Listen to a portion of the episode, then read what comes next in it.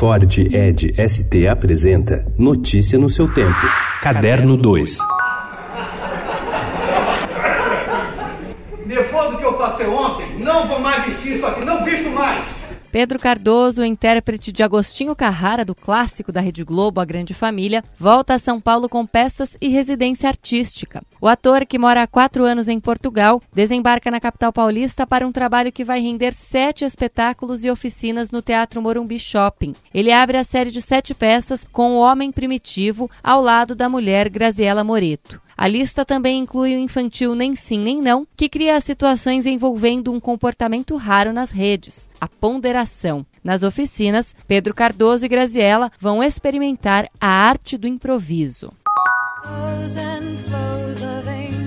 A animação Toy Story 4 continua na liderança das bilheterias americanas em seu segundo fim de semana, com 58 milhões de dólares. O novo episódio desbancou as principais estreias da semana: o terror Annabelle 3, De Volta para Casa, e Yesterday, um filme sobre um mundo em que ninguém conhece os Beatles.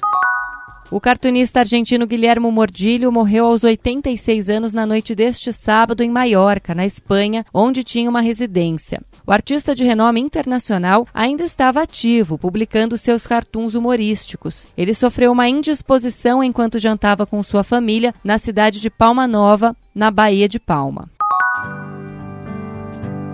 I wake up in the morning, just glad my boots are on.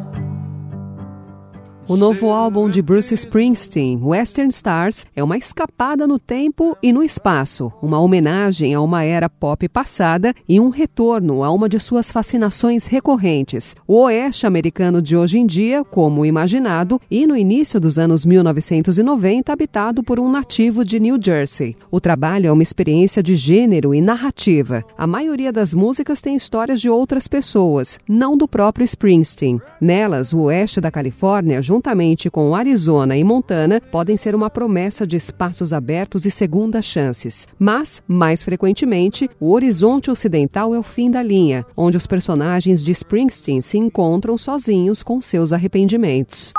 A pintora Jandira Waters acaba de inaugurar aos 97 anos uma exposição na Galeria Mapa, registrando um recorde. Todas as obras foram compradas no dia da inauguração por um único colecionador. A pintora Niobe Xandó, que era amiga de Jandira e morreu em 2010, também está sendo homenageada com uma retrospectiva com obras raras na Galeria Simões de Assis. Raras mesmo. Nela estão obras da série Black Power, que quase ilustraram a capa de um disco dos Rolling Stones. Notícia no seu tempo. É um oferecimento de Ford Edge ST, o SUV que coloca performance na sua rotina até na hora de você se informar.